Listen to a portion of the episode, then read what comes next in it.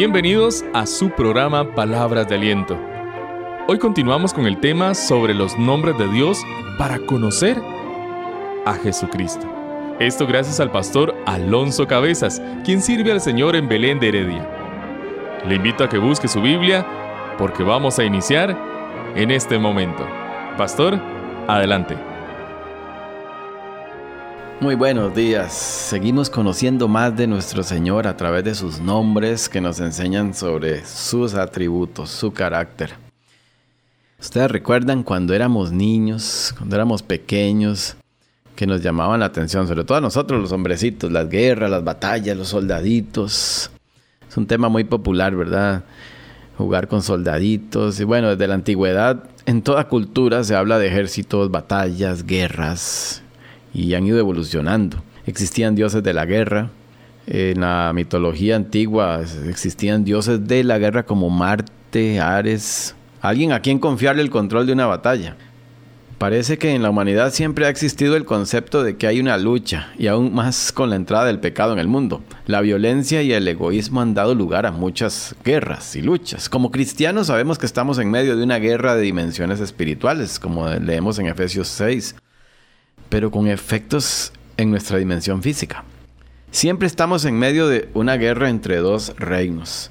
Pero los creyentes, los hijos de Dios, tenemos la seguridad de que hay un Señor que está por encima y en control de cualquier guerra que ocurra en este mundo y fuera de este. Porque Él es el que ha vencido, como leemos en Apocalipsis 5:5. Y hoy vamos a hablar de ese Dios en el nombre Jehová Sabaoth o Yahweh Sabaoth, que significa el Señor de los ejércitos. Ejército significa hordas, escuadrones, multitudes listas para la guerra, tanto de ángeles como de hombres. Nuestro Dios es el Señor de los ejércitos del cielo y está por encima de los habitantes de la tierra, tanto judíos, gentiles, ricos, pobres, amos, esclavos. El nombre expresa majestad, poder y autoridad de Dios. Muestra que Él es capaz de llevar a cabo lo que determina hacer. Muestra su soberanía. Por más fuerte que sea un ejército, ninguno tiene como general y señor al omnipotente. Este nombre nos muestra un aspecto de Dios que nos recuerda que estamos en medio de una lucha. La primera mención de este nombre es en el enfrentamiento de David contra Goliat, una historia muy conocida. Lo que más ha llamado la atención siempre en esta historia es ese contraste entre el gran Goliat y el pequeño David. Esa historia está en primer libro de Samuel 17. Goliat tenía todo a su favor para ganar el combate, la altura, el poder, la fuerza, la experiencia, capacitación e incluso las armas. David, por otro lado, el adolescente, el joven pastor, solo tenía una onda y cinco piedras. Humanamente hablando, el destino de David estaba sentenciado. El resultado de la batalla estaba claro. Pero, sin embargo, en el primer libro de Samuel leemos 17:50, así venció David al filisteo con onda y piedra, e hirió al filisteo y lo mató, sin tener David espada en su mano. ¿Cuál fue la clave de la victoria de David? Yo diría que una fe inquebrantable en quien el Yahweh Sabaoth, el Señor de los ejércitos. David conocía a Dios, lo conocía bien, tenía fe en él. Esto es lo que produce el conocimiento de Dios, mayor confianza. Esto es lo que declara David antes de derribar a Goliat. Oigan estas palabras y para mí esto es clave. Primer libro de Samuel 17, 45. Entonces David dijo al filisteo, Tú vienes contra mí con espada, lanza y jabalina, pero yo voy contra ti en el nombre del Señor de los ejércitos, Dios de los escuadrones de Israel, a quien tú has desafiado. Noten la frase clave en esta cita, en el nombre de. No olviden esto, en el nombre de. ¿Qué significa en el nombre de? Significa con la autoridad, con el poder, y en representación de alguien. ¿Qué aprendemos de esta frase? Goliat venía en su propio nombre, o en nombre de un rey pagano, en sus propias fuerzas y capacidades. Pero David venía con la autoridad de, en representación de Yahweh, Sabaoth, del Señor de los ejércitos. Esa fe en el Señor de los ejércitos hizo que David viera al gigante no con los ojos humanos, o sea, de abajo hacia arriba, sino con los ojos de Dios, con los ojos celestiales, con los ojos que miran de arriba para abajo. Por eso no fue intimidado por todas las grandes palabras, el gran físico y las armas de Goliat. En vez de enfocarse en el gran problema que tenía por delante, David se enfocó en el gran Dios que estaba por encima de cualquier problema. Se enfocó en el Dios que gana las batallas por mí en su lugar. Dios usó una onda, unas piedras, sumado al valor y una fe inquebrantable de David en el Señor de los ejércitos. E hizo que el tan temido gigante fuera avergonzado como un perro callejero. No olvidemos esta frase en el nombre de, con la autoridad de, en el poder de y en representación de. Autoridad, poder, representación. Eso es lo que tenemos todos los que somos hijos de Dios. Y por eso es que podemos decir, al igual que David, en el Salmo 46, 7, el Señor de los ejércitos está con nosotros, nuestro refugio es el Dios de Jacob. No olvidemos la frase, autoridad de, poder de y en representación de. Vamos a, a hablar un poco de la primera parte. La autoridad de significa privilegio, fuerza, la capacidad, competencia, libertad, derecho, jurisdicción, poder, potencia, potestad, habilidad, poder gubernamental o gobierno.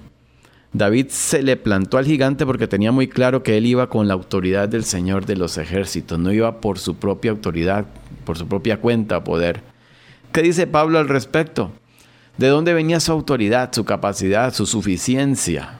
En 2 Corintios 3, 4 al 5 Dice, esta confianza tenemos delante de Dios por medio de Cristo, no que seamos suficientes en nosotros mismos, como para pensar que algo proviene de nosotros, sino que nuestra suficiencia proviene de Dios. Más adelante, en 1 Corintios 1, 27 al 31 dice, más bien Dios ha elegido lo necio del mundo para avergonzar a los sabios, lo débil del mundo ha elegido para avergonzar a lo fuerte. Dios ha elegido lo vil del mundo y lo menospreciado, lo que no es, para deshacer lo que es, a fin de que nadie se jacte delante de Dios. Por Él están ustedes en Cristo Jesús, a quien Dios hizo para nosotros sabiduría, justificación, santificación y redención, para que, como está escrito, el que se gloría, gloríese en el Señor con la autoridad. En el nombre de significa que voy con la autoridad, con el poder y la representación. Vamos a hablar de poder. Poder, fuerza, capacidad, potencia, potestad, habilidad. No estoy solo en las batallas de la vida. El poder y la victoria provienen del Señor de los ejércitos. Las batallas se ganan por causa de su poder, no por el mío. Esto me recuerda el evento de la amenaza siria sobre el profeta Eliseo en segundo libro de Reyes 6, 14 al 17. Dice que el rey envió allá gente de a caballo, carros y un gran ejército, los cuales llegaron de noche y rodearon la ciudad.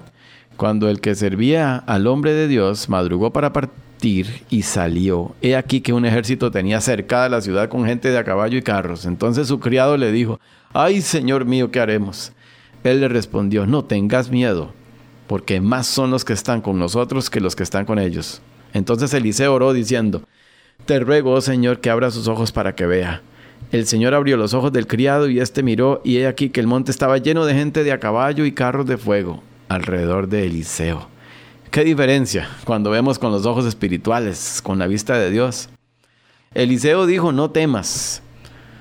Dicen los estudiosos que esta frase la encontramos en la Biblia 365 veces. No temas. Nos lo recuerda todos los días, porque todos los días tememos. No temas, mira con los ojos espirituales. Pero nosotros no enfrentamos ese tipo de amenazas, ¿no? Que un batallón nos persiga, nos, nos rodee la casa. Pero ¿cuáles son nuestras amenazas, nuestras batallas por causa del Señor? Rechazo, burlas, puertas cerradas. Para Eliseo la amenaza vino por ser profeta de Dios, por compartir la palabra de Dios, las verdades de Dios, por hacer su misión. Y nosotros, nos sentimos amenazados por cumplir nuestra misión, compartir la palabra de Dios, el Evangelio. ¿Qué dice el apóstol Pablo al respecto? ¿Cómo muestra Dios su poder? ¿De dónde proviene? Romanos 1.16 dice, porque no me avergüenzo del Evangelio, pues es poder de Dios para salvación a todo aquel que cree, al judío primero y también al griego. Por eso es que debemos permanecer en su palabra, meditar de día y de noche en ella, para que de la abundancia de esa palabra atesorada en nuestro corazón, eso hable en nuestra boca y nuestras palabras estén llenas de su poder. No temamos, cumplamos nuestra misión y dejemos que el poder, el dunamis, la dinamita de Dios haga su parte. Seguimos con la frase, con la autoridad, con el poder de, y ahora la última, en representación de representante, alguien que se para frente o es un embajador. Yo no estoy solo en las batallas. El Señor de los ejércitos no solo está conmigo en el campo de batalla, sino que se para enfrente y pelea por mí, me representa. Eso fue lo que recordó David ante el gigante. Me imagino a David parado ahí frente a Goliat recordando estas palabras escritas en la ley en Deuteronomio 21 al 4 le dice Dios a su pueblo, cuando salgas a la guerra contra tus enemigos y veas a caballos y carros, un pueblo más numeroso que tú, no tengas temor de ellos, porque contigo está el Señor tu Dios que te sacó de la tierra de Egipto.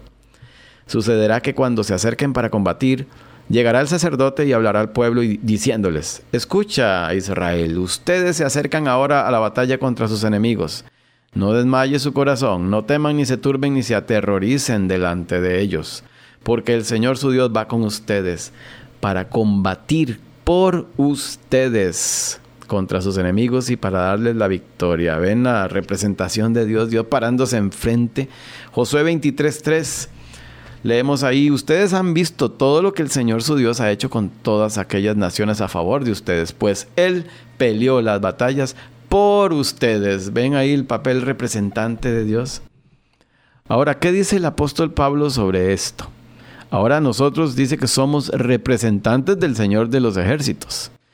Y como embajadores no vamos solos, no vamos por nuestra cuenta, no vamos anunciando nuestro propio mensaje. Vamos en nombre de quién, con la autoridad y con el poder de quién y en representación de quién. Segunda Corintios 5, 17 al 20. De modo que si alguno está en Cristo, nueva criatura es. Las cosas viejas pasaron, he aquí todas son hechas nuevas. Y todo esto proviene de Dios, quien nos reconcilió consigo mismo por medio de Cristo y nos ha dado, nos ha dado el ministerio de la reconciliación. Que Dios estaba en Cristo reconciliando al mundo consigo mismo, no tomándoles en cuenta sus transgresiones y encomendándonos a nosotros la palabra de reconciliación. Así que, o por lo anterior, en conclusión, por tanto, somos embajadores en nombre de Cristo y como Dios los exhorta por medio de nuestro, les rogamos en el nombre de Cristo reconcíliense con Dios. Somos sus embajadores. En tiempos de guerra, un embajador tenía como tarea ser enviado con cartas o tratados de paz de parte de un rey a otro. Ese es nuestro papel hoy. Compartir con un mundo enemistado con Dios que el Señor de los ejércitos está ofreciendo la paz y que aún hay tiempo para acogerse o recibir el tratado de paz personificado en Cristo. O de lo contrario, enfrentarán un día al Señor de los ejércitos. No olvidemos que vamos representando al Señor y su gobierno con su autoridad y con su poder, su mensaje. Cuando nos rechacen, no se desanime, no nos rechazan a nosotros no se meten con nosotros, se meten con el Señor de los ejércitos, el que nos envió, a quien representamos, y por tanto el que pelea las batallas por nosotros. Recordemos esa frase, en el nombre de, con la autoridad, con el poder y representación de, ¿de quién? De Jesucristo, el comandante, jefe, el capitán, el príncipe de los ejércitos del Señor. Jesucristo es tanto el jefe de los ejércitos celestiales como el tratado de paz. Y aquí yo veo una aparición de Cristo, él mismo como el Señor de los ejércitos, en Josué 5, 13 al 15. Dice que estando Josué cerca de Jericó, alzó los ojos y miró, y que vio un hombre estaba delante de él con su espada desenvainada en su mano. Josué yendo hacia él le preguntó, ¿eres de los nuestros o de nuestros enemigos? Y le respondió, no, yo soy el jefe del ejército del Señor que he venido ahora. Entonces Josué, postrándose en tierra sobre su rostro, lo adoró y le preguntó, ¿Qué dice mi señor a su siervo? El jefe del ejército del Señor respondió a Josué, Quita las sandalias de tus pies porque el lugar donde tú estás santo es. Y Josué lo hizo así. Aquí tenemos una imagen de Cristo, una aparición de Cristo, el Dios Hijo en el Antiguo Testamento, una cristofanía. Ningún ángel hubiera aceptado adoración. Y él dice las mismas palabras que el yo soy, dijo a Moisés en el monte Sinaí, el lugar que pisas es santo, porque el santo estaba ahí físicamente presente. Un día el Señor de los ejércitos vendrá a este mundo y hará justicia. Si la justicia del Señor de los ejércitos no cae sobre Jesucristo, en sustitución suya, entonces caerá sobre usted.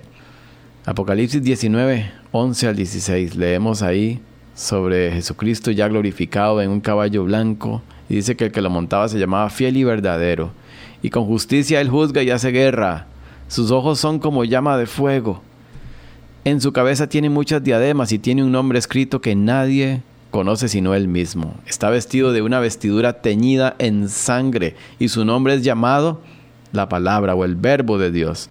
Los ejércitos en el cielo le seguían en caballos blancos, vestidos de lino fino, blanco y limpio. De su boca sale una espada aguda para herir con ella a las naciones, y él las guiará con cetro de hierro. Él pisa el lagar del vino del furor y de la ira del Dios Todopoderoso. En su vestidura y sobre su muslo tiene escrito el nombre Rey de Reyes y Señor de Señores. ¿Vieron qué visión más linda de nuestro Señor? Notaron un detalle interesante en este pasaje sobre el capitán y sus ejércitos. Notaron quién es el que tiene las ropas manchadas de sangre. Es el capitán el que se ensució, el que luchó, el que derramó su sangre. El capitán es el que desenvaina su espada y aplasta a sus enemigos. Sus ejércitos, entre los que podríamos estar nosotros, simplemente lo siguen con sus ropas limpias, purificadas.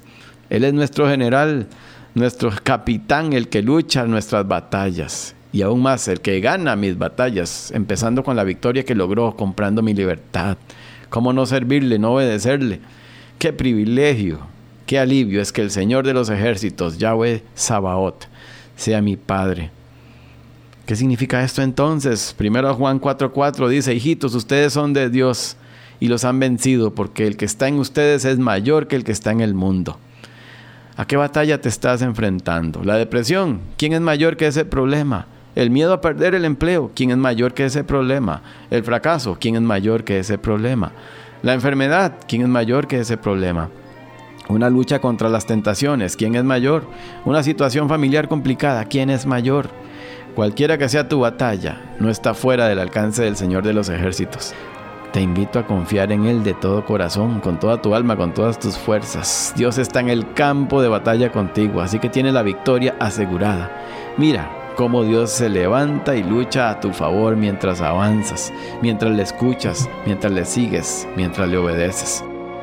En su nombre tengo la victoria, porque Él es el Dios que pelea mis batallas. Gracias, Pastor Alonso, por este estudio. Y gracias a usted, querido oyente, por su fiel sintonía. Le esperamos la próxima semana para que finalicemos con este maravilloso tema, aquí en su programa Palabras de Aliento a través de la 910 AM. Somos BBN.